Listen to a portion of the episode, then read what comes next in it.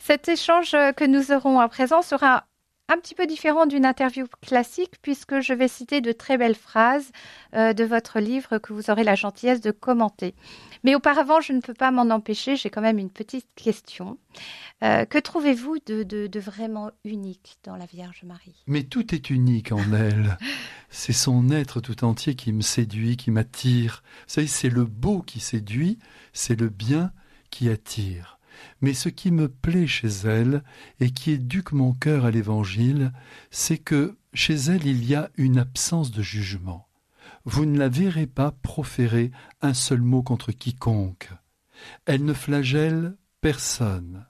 Et de ce point de vue-là, elle fait beaucoup de bien à nos méthodes trop humaines où nous, nous avons créé le camp des purs, le camp des impurs, du bien, du mal. C'est beaucoup plus subtil que cela.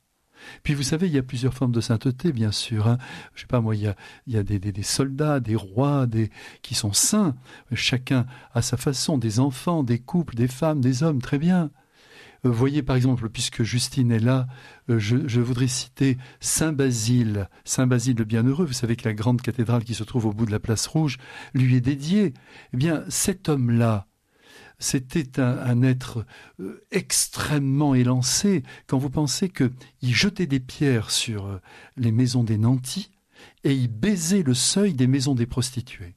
Et il s'est expliqué, il disait, je voyais les démons accrochés à ces maisons riches, et je voyais des anges qui pleuraient sur le seuil de ces maisons de prostituées. Et c'est un grand saint. Vous voyez, tout est, tout est complexe avec le Christ. Nous pouvons tous monter vers la sainteté. C'est ça qui est merveilleux. Quel que soit le départ, ce qui compte, c'est de bien arriver. Et pour bien arriver, il faut placer l'amour comme l'élément central dans notre vie. On peut avoir les meilleures idées de la terre si nous ne sommes pas des êtres aimants. Non seulement nous ne serons jamais canonisés, mais on n'est même pas canonisable. Hmm. Alors, pour prendre euh, la première euh, phrase que j'ai beaucoup aimée, euh, vous parlez des femmes et vous parlez des, souffrances en forme de pleurs, souvent inconsolables, qui marquent des milliers d'histoires sur fond d'aveuglement dont, elles ne sont pas foncièrement coupables. Eh bien oui, écoutez, aujourd'hui, vous le voyez d'ailleurs dans notre univers, beaucoup de femmes, beaucoup d'hommes aussi d'ailleurs, commencent des relations en se donnant tout entier.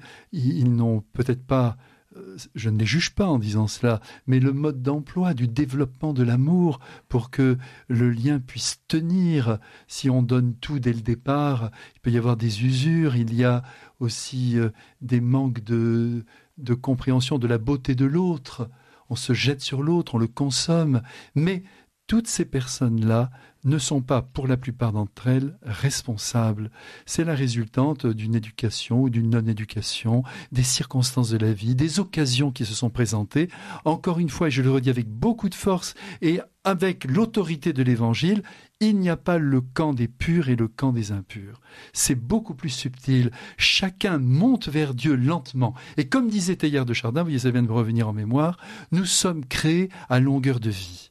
Donc nous n'avons pas le droit comme Marie nous l'enseigne, de juger qui que ce soit. D'ailleurs, Jésus ne nous l'a pas permis, c'est un commandement express. Ne jugez pas. Il a même voulu nous faire peur en nous disant si vous jugez sévèrement, je serai sévère. Mais ça ne nous fait pas peur, on continue. Or, je pense que c'est là l'un des grands trésors de l'Évangile. L'un des grands trésors, l'une des raisons d'être euh, du christianisme. Parce que c'est une sagesse, évidemment, qui dépasse la justice humaine. On prend l'être comme il est et on croit qu'il peut changer, qu'il peut devenir un être sublime, même s'il a commencé dans la boue. Comme disait Aragon, oui, c'est votre faute, euh, euh, chère France, vous m'obligez à repenser à beaucoup de choses dans ma tête, mais il disait ceci, Aragon, je l'ai jamais oublié, il disait même les mauvaises marches de l'escalier conduisent au toit d'où on voit le ciel. Pour retrouver toutes ces belles réflexions, je vous rappelle que euh, on peut les lire dans votre livre Marie mon secret, Conversation avec la Vierge chez Artege Poche.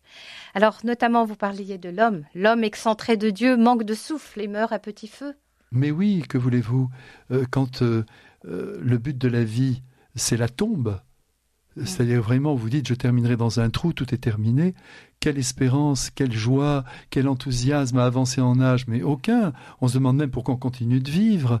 Tandis que lorsqu'on sait qu'on est aimé, que Dieu notre Père nous a créés par amour, qui nous attend après la mort, et qu'il espère que nous allons planter un peu de bien sur la terre, mais ça irrigue une vie, ça nous soulève, sinon en effet on s'étouffe. Une autre phrase très belle, par l'obéissance consentie, l'intelligence est déliée de sa torpeur inefficace et confie nos actes à venir un envol digne de celui des aigles. Mais oui, car on doit vivre comme des aigles et non pas comme des petits chats qui ronronnent sur euh, le fauteuil. Ça, il faut faire vraiment bien attention. Notre but, c'est d'apporter, que chacun apporte sa propre couleur, son propre être à la construction du royaume de Dieu sur la terre et en chaque cœur.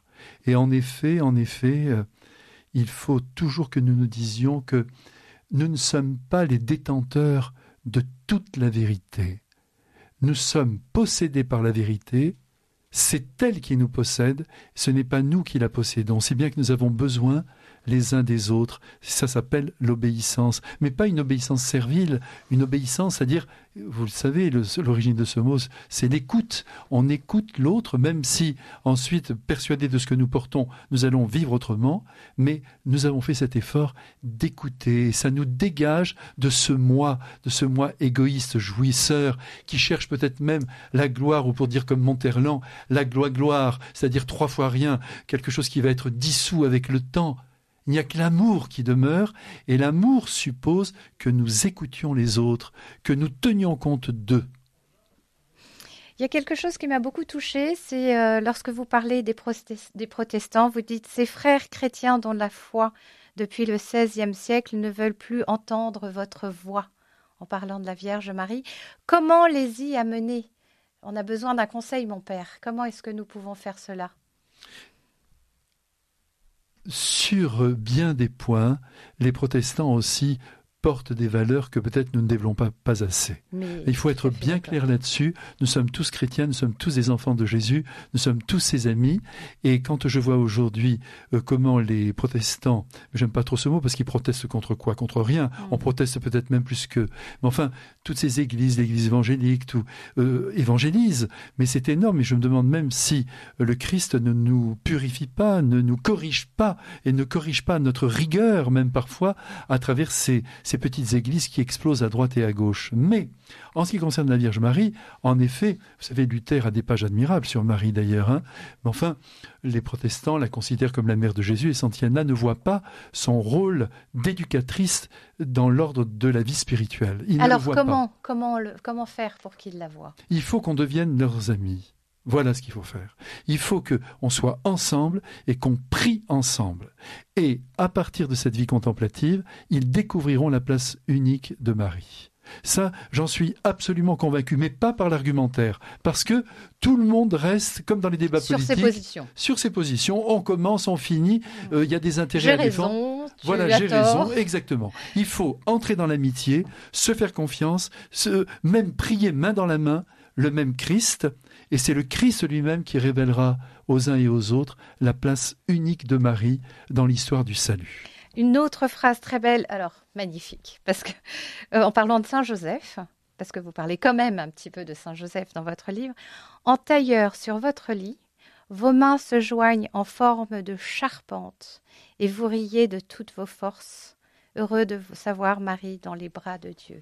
Oui, parce que euh, ça. Et je l'imagine tellement avec ses mains priant en forme de charpente, mais quelle magnifique. Ben oui, alors là, c'est une scène qui, se, qui évidemment suit l'annonce dans la nuit de l'ange qui lui dit Ne t'inquiète pas, prends Marie chez toi. Donc, alors qu'il était envahi par les pleurs, alors que vous vous rendez compte dans quelle aventure il a été embrigadé, cet homme, c'est quand même épouvantable quand on y pense. Il aime une jeune fille, c'est merveilleux, il y a des projets, puis tout à coup, tout s'écroule à travers euh, une, situation rocambolesque, disons les choses comme elles sont. Et là, il est sur son lit, il rit de joie, il est heureux parce qu'il voit que Marie est dans les bras de Dieu et qu'il est convoqué, lui, à, vivre une mission tout à fait unique. Alors l'iconographie sur Saint Joseph ne nous aide pas beaucoup. On voit toujours cet homme à moitié chauve qui est là et qui, qui n'a plus d'âge. Non, non, non, quand on sera au ciel, on sera étonné de rencontrer ce beau jeune homme qui a été aimé merveilleusement par Marie, la mère de Dieu et l'épouse de Joseph. Merci beaucoup, mon père. Merci à vous, chère France. Quel bonheur d'avoir été avec vous. J'espère que vous reviendrez.